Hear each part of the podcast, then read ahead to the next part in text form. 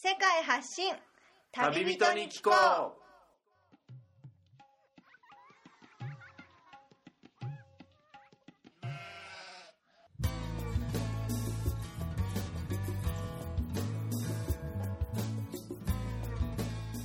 この番組は世界各地で出会った興味深い日本人の旅人にざっくばらんにいろいろなことをインタビューしていく番組です。現地での旅の話の本編と脱線話のアフタートークの2本立てでお送りします。さて今回の旅人からは世界のどんなぶっ飛び話が聞けるのでしょうか？今回は分割した前回からの続きとなっています。前回をお聞きでない方はそちらからお楽しみください。The education is the most important. Yes, it's the most important thing you can do. The rest of the things will come with the time, but the most important thing is to be well prepared for everything eh, or any time. And I always tell my kids I have been working in office um, of accounting, Tourism. tourism. I have different Career. different works, so you have to be always prepared. And it's really like different for them. And sometimes they say like, "Oh, but you study in these places." But now I can know the difference between a private school and a, Public school. a public school, and that's why I always try to help them to be better. Because I know in in a private school you pay for it, mm-hmm. and you have great education. Better education. better uh-huh. education, but in this case, I want them to have the same rights as I did it. hmm It's not easy, and some people, some of my partners at job, not in my school but in other schools, they told me things like, "Oh, but you you speak English, you speak Spanish and mm-hmm. French. Mm-hmm. What are you doing in a school? Mm-hmm. Because people don't believe in education here. People don't believe in the work they are doing, but I believe in what I'm doing." And I believe these kids will change our country. And they are the future. And they are the, the future professionals who will take the, this country. And it depends on them, our future too. So I believe in the kids. And I believe in education. So how is um, um, English education in the English class in the public school? Ah, it's really bad. It's not good because um, these teachers, some of the teachers, uh, didn't have the chance to go outside to a foreign country or to study or in, with native speakers. And they try to do the best with them, but uh, it's not enough sometimes. Hmm. And More grammatically writing. yeah, writing. Uh-huh. And it's hard to see a, a class where the kids really get involved, or it's a, a ludic class like kids learn playing. Mm-hmm. Playing, uh, they can learn easily, mm-hmm. and it's another language. Mm-hmm. And sometimes in, in public schools, they don't have English teachers. So these kids get to a secondary or college school and never Without running English. yeah, so it's really hard for them, and some people, or some kids, are afraid of English, really afraid, and they don't like English. So it's um, something that the government is trying to change because um, from this year they are sending teachers to learn English in the United States. But I think that they need more than this because, um, like in my school, some of the parents of my kids don't know how to write or don't know how to read, and it's not easy for them to help the kids um, with homeworks. So, in another language will be even harder. Sure. So I have to prepare my class to do everything in class with them and to bring them homeworks and it's not easy. But in english mm-hmm. we have this this huge trouble. And in a private school the kids are learning english since they are in five four or five years old. Mm-hmm. So they have a really good background in english. Course. And when they get to college, they will probably make a conversation with somebody in English. Mhm. So it's a huge difference between a public school and a private school in English. Mhm. But in your class, kids are enjoying English. Yeah, um, this year, well, last year, Uh-huh. um, I prepare a seminary for them Mhm. after school. So I bring a different book and we try to play, we try to make dialogues, we try to do it different. Even in my class, in my normal class with English, Mhm. I put the music in English, like Katy Perry or Uh-huh. any music like they like. I ask them, okay, what are you listening now in English? Mhm. Which one? Choose a song. Mhm. Okay, I will bring this song to you in English and we will sing with the music and Ah. we will search the vocabulary and Ah, we will great. find verbs. Did you sing together? yeah. Who is the most popular singer now? uh, here, bachata. Bachata. So it's in Spanish, isn't it? ah, but you translated to from Spanish to English. um, no, not that much. Uh, I But translate how do you them learn the- English? I, I translate them the English part to Spanish. ah, okay. So sometimes bachata has English part. yes. Ah. So they ask me, or I have some kids that likes to listen to music in English. Uh-huh. Not all, but Mm-hmm. some of them. And they like um, Katy Perry. They Mm-hmm. like um, Lady Gaga. Mm-hmm. Sometimes they like, like Justin Bieber. not just No. Bieber. no, it's not common for for them. Okay. so they don't like it too much. it's not popular in this uh, place.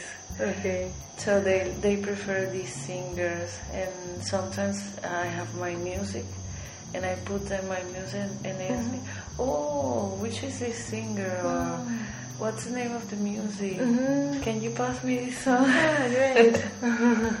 it depends. Uh, they like Avicii and Calvin Harris too. Mhm. Ah, so they have lots of fun Yeah. in the music class, in English class. Yeah. What's the most difficult point when you teach? Sometimes uh, we don't have the materials to work with them. Mm, like notebooks, Uh, no, more textbooks. like for example like chalks um, Uh-huh. or like colors or these things because I'm working in a rural place and uh, they they live in poverty Mhm. so for them sometimes it and it's true it's more important to buy food Mm, than things for school Mhm. so in this case So school prepare the food, yeah provide the food to the kids. yeah Ah, okay. We have some indigents too, Uh-huh. with big families, like more than four kids, probably six or seven, In one class, in one family. in one family. Ah, okay. So, um, So indigenous family usually have four or five kids. in, yeah, they used Okay. to have lots of kids, Mm. and it's hard because they used to eat once a day. So Mhm. these kids are always with uh, hunger, and when you have a kid with hunger, he won't.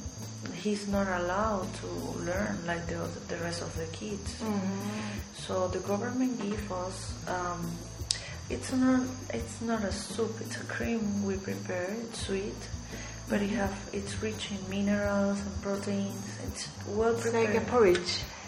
Yeah, Mhm. for them Mhm. and cookies. Ah, okay. Something uh, they some mothers prepare Mm-hmm. early in the morning, so probably at eight thirty nine it's ready. So we start calling from the smaller smaller kids, Mm-hmm. and then with the young with the older kids. Ah, for the breakfast.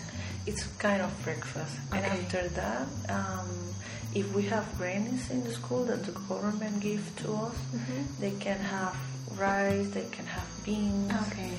If we have uh, the chance, probably they can have uh, uh, meat, probably meat or uh, chicken. It depends. So are there anyone to cook? Uh, yeah, we, we prepared that. Um, it, last year I had to do it, and I have all the names of the different mothers. So I have a calendar which I select each week, every month, with, with all the mothers. So they had the chance once per month to be in, in the kitchen. Ah, okay. So you have a kitchen in the school, Yeah, we have a kitchen. and their mother comes to cook Yeah, for them for town. yeah for the kids. Okay. Yeah. Then foods are provided by government. Yeah, the government give to these schools. Yeah, lots of like all the schools in the country, but the difference is in like really huge schools. Mm-hmm. They have to select those kids who really need this. Mm. But in our case, all the kids need this, so we Prevent them. Yeah, we prepare it for all the kids. What's your vision of the education for the future? In Panama, I would like this change. I really want to see these kids having all the chances to be different. I would like to have these children traveling around the world or mm-hmm. being professionals and having the chance to speak many languages mm-hmm. and know many people and just make them believe the world is so huge. Mm-hmm. it's not just Chiriquí or Panama. It's the whole world and we are citizens of the world. Mm. So I want them to believe that. and I want them to have uh, opportunities. The same opportunities like rich people used to have. yeah, I want my kids from Aborigines believe they can do something, believe in their own qualities because these kids uh, don't believe in themselves and they have troubles with their mothers or parents and they don't have this affection between family. Mm-hmm. And I want them to believe that things can change. Mm-hmm. But yes that's that's what I would like to see in education in mm-hmm. Panama.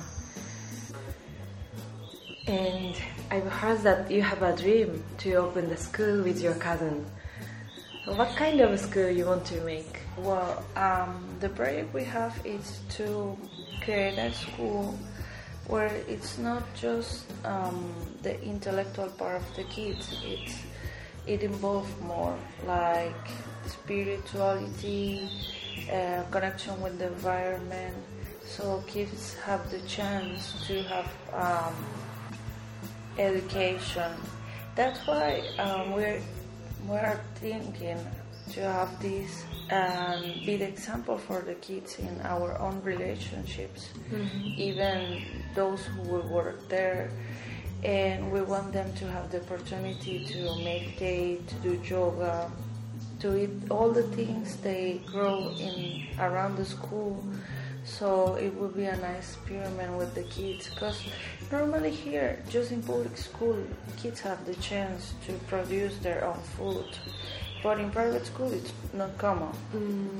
Kids don't, no, kids don't produce their things. They buy the chemical things in the place where they can buy things for eat. But it will be something different because um, we want them to understand uh, that we belong to Earth, and it's really important.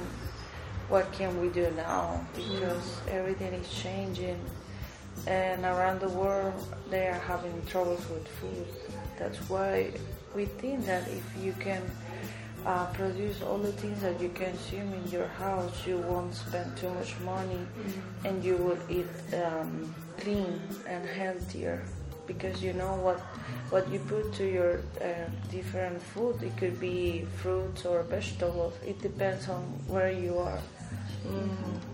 We want to have like uh, foreign uh, collaborations too because we don't know everything, and we want like volunteers from Another country.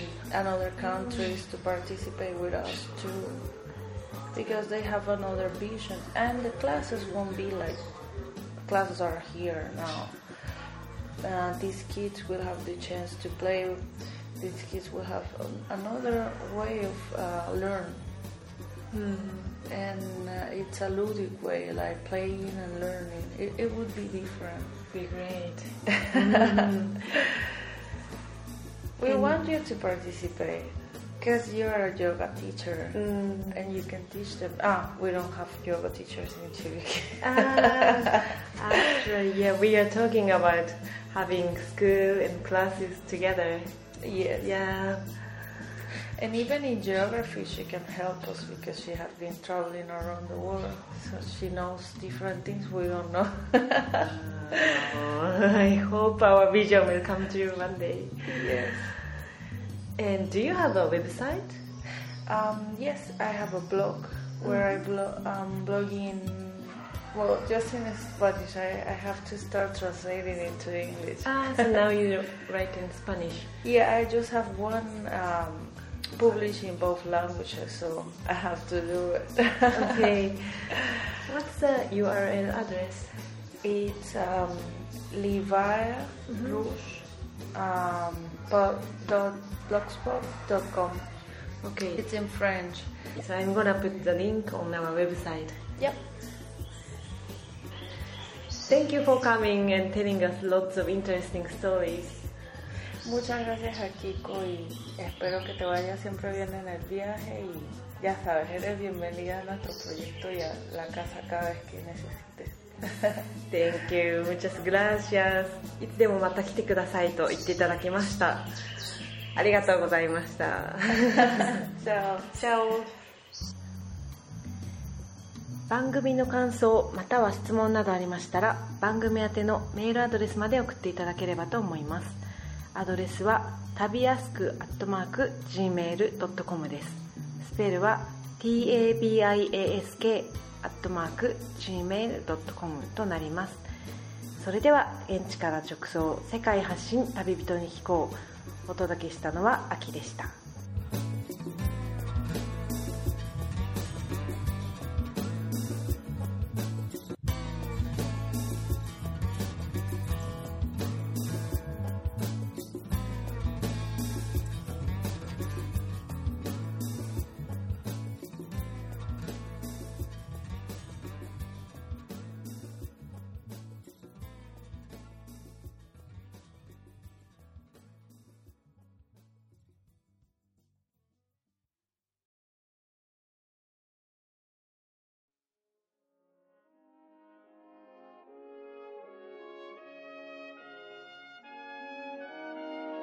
いつも番組をお聞きいただきありがとうございます。番組以外からのお知らせができたので紹介したいと思います。この度、私、MC みつるが2冊の本を出版いたしました。2冊とも電子書籍の本としての出版になりますが、スマートフォンやタブレット端末でも読むことのできる Kindle 書籍として販売しています。まず一つ目の本が旅に関する書籍でこちらのタイトルが「旅立ち肉立ちそして友達へ」となっています。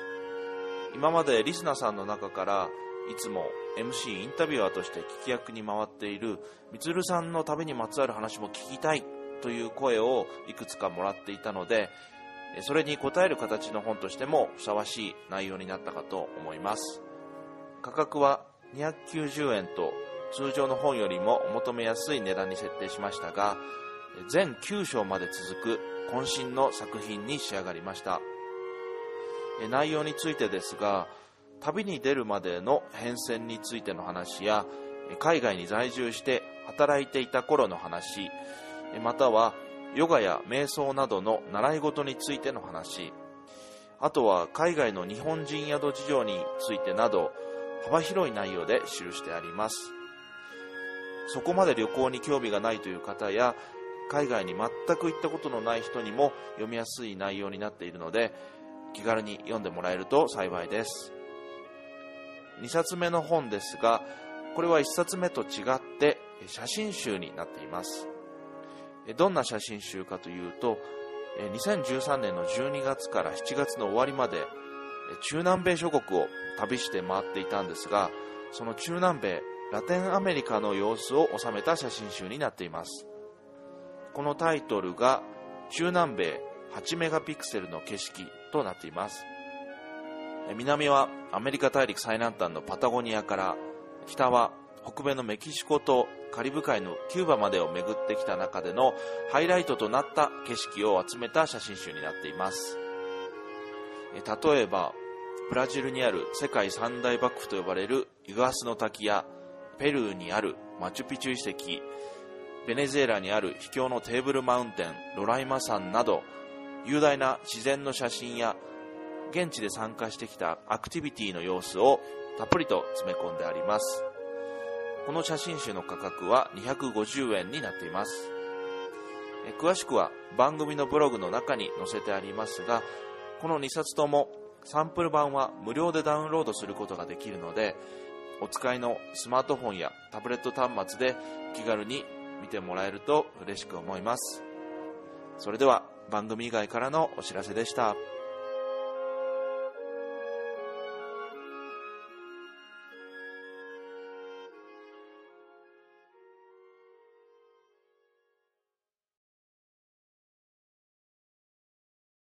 この番組はバックパッカーを応援するたびたびプロジェクトの提供でお送りしました。